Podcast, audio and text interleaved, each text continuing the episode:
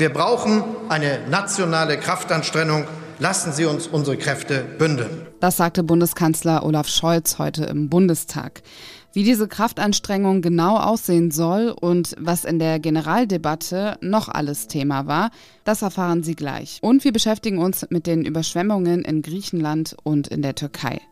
Sie hören das Update von Was jetzt, dem Nachrichtenpodcast von Zeit Online. Ich bin Azadeh Peschman und der Redaktionsschluss ist 16 Uhr.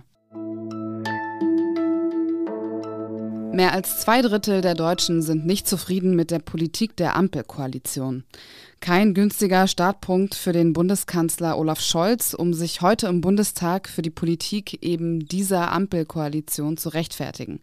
Vielleicht erinnern Sie sich noch an das Deutschland-Tempo. Jetzt hat der Bundeskanzler eine neue Wortschöpfung aus der Taufe gehoben. Vom Deutschlandpakt ist die Rede. Der Deutschlandpakt setzt dort an, wo die Bürgerinnen und Bürger Fortschritte am dringendsten erwarten.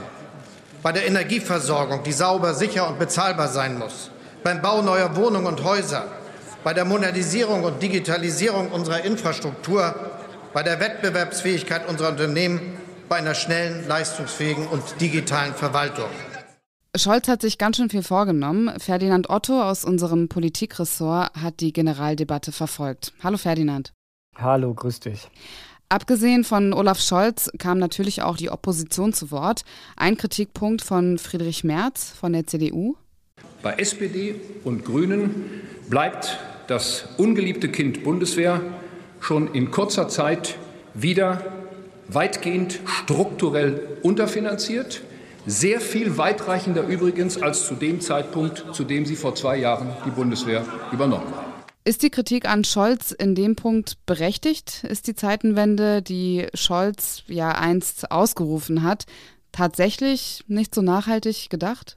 Naja, die Kritik von Friedrich Merz ist nicht falsch, aber sie ist natürlich ein bisschen wohlfeil, weil dass dieses Sondervermögen eines Tages auch aufgebraucht sein würde, das war von vornherein klar. Und dass es für die Zeit danach noch nicht so wirklich einen Plan gibt, dass da Lücken auf uns zukommen werden, von denen man noch nicht so genau weiß, wie man die stopfen soll, na, das liegt ehrlich gesagt einfach ein bisschen in der Natur der Sache. So funktioniert nun mal die Haushaltsaufstellung. Das geht immer nur jahresweise.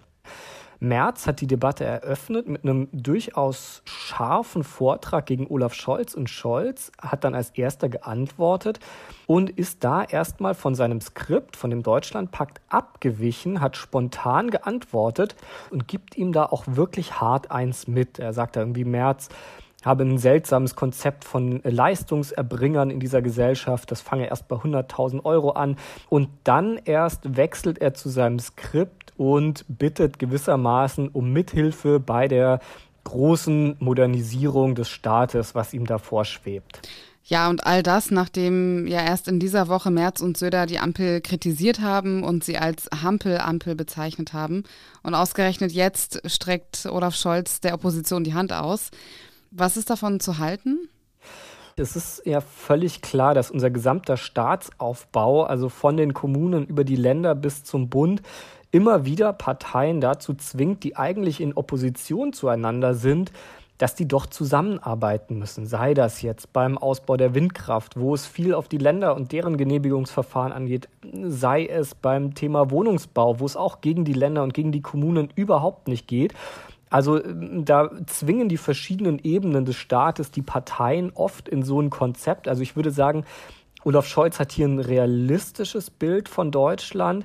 Und ich glaube schon ehrlich gesagt auch, dass er da einen Nerv treffen könnte, weil unterm Strich, sind wir ehrlich, ist es doch vielen Menschen nicht so wichtig, wer die Windräder baut, ob das jetzt Henrik Wüst von der CDU in NRW ist oder die SPD in Brandenburg. Wichtig ist das, was am Ende rauskommt, bezahlbare Energie. Um jetzt nochmal Bilanz zu ziehen, wie steht Scholz unterm Strich da nach diesem Auftritt? Olaf Scholz ruft hier ja zu einem ganz großen, überwölbenden Pakt auf. Ja, Opposition, Bund, Länder, Kommunen, alle sollen sich da unterhaken, sich versammeln. Wenn man genauer hinschaut, dann sieht man ja doch in den letzten zwei Jahren, dass Scholz ganz, ganz oft seine eigene Ampelregierung, die drei Parteien im Bund, nicht hinter sich hatte. Also dass dieser Pakt, ähm, sage ich mal, nicht mal innerhalb der Bundesregierung funktioniert, wie das jetzt ausbuchstabiert werden soll auf sämtliche Parteien in sämtlichen Funktionsebenen des Staates, das bleibt mir ehrlich gesagt ein bisschen schleierhaft und ja auch solche Vokabeln, die Scholz gerne benutzt, Einigkeit, Unterhaken, You'll never walk alone. Sowas lässt sich ja schlecht von oben diktieren. Ich finde, Olaf Scholz zeigt hier schon auch, wie begrenzt seine Mittel und seine Durchsetzungsfähigkeit als Kanzler sind. Danke dir für deine Einschätzung, Ferdinand. Sehr gerne. Und die Analyse von Ferdinand Otto, die verlinken wir in den Shownotes.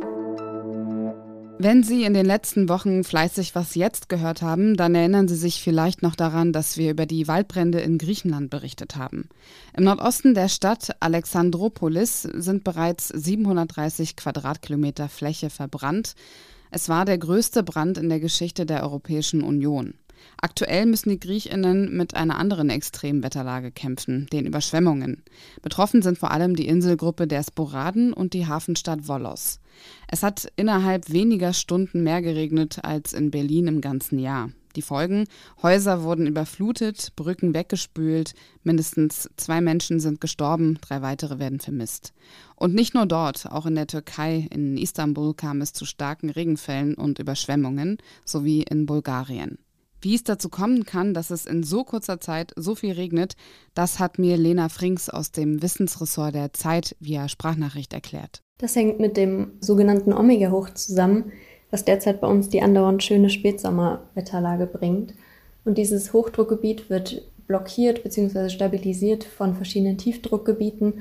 Und eines davon ist eben dieses Sturmtief Daniel, was sich derzeit über Griechenland im Kreis dreht. Und dass es dabei zu diesen enormen Wassermassen kommen kann, liegt auch an dem Klimawandel. Gestern erklärte mir der Meteorologe Sebastian Bache, dass ein Grad gestiegene Temperatur bedeutet, dass die Luftmassen sieben Prozent mehr Feuchtigkeit aufnehmen können. Und das führt entsprechend auch zu erhöhten Niederschlägen. Außerdem spielt die Temperatur der Meere dabei eine bedeutende Rolle. Dieses Sturmtief kam vom Schwarzen Meer und da wird derzeit eine Anomalität von 5 Grad Celsius gemessen. Etwas Ähnliches konnte man auch damals bei der Flut im Ahrtal beobachten, wo die Ostsee eine erhöhte Temperatur von 7 Grad hatte. Übrigens ist nicht nur Europa momentan von Starkregen betroffen. Auch in Brasilien regnet es seit Beginn der Woche heftig. Dort sind bisher 22 Menschen gestorben. Und in China kommt es vor allem im Süden des Landes zu Überschwemmungen, ebenfalls ausgelöst durch starke Regenfälle. Das Gericht der Europäischen Union hat heute die Klage einer syrischen Familie gegen die EU-Grenzschutzbehörde Frontex abgewiesen. Die Familie kam 2016 nach Griechenland und wollte dort Asyl beantragen. Nach wenigen Tagen hat die Grenzschutzagentur sie im Rahmen einer sogenannten Rückkehraktion in die Türkei geflogen.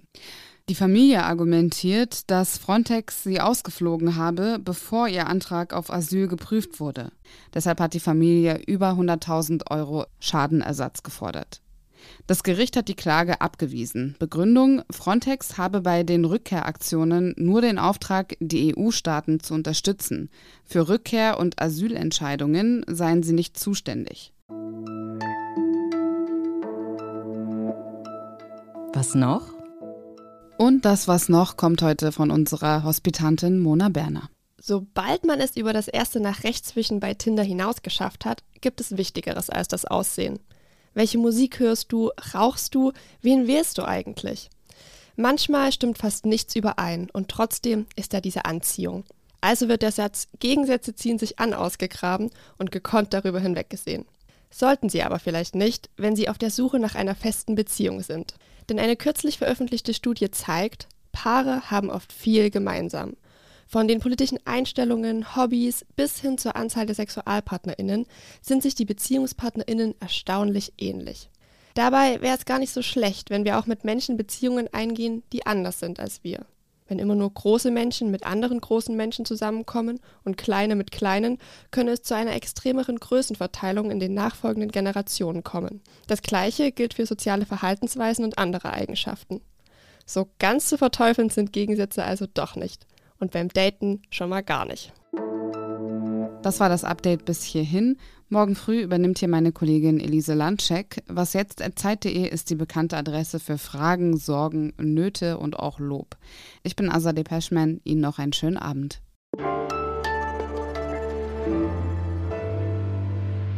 Und die Analyse von Ferdinand Otto, die verlinken wir in den Shownotes. Ist die eigentlich schon online?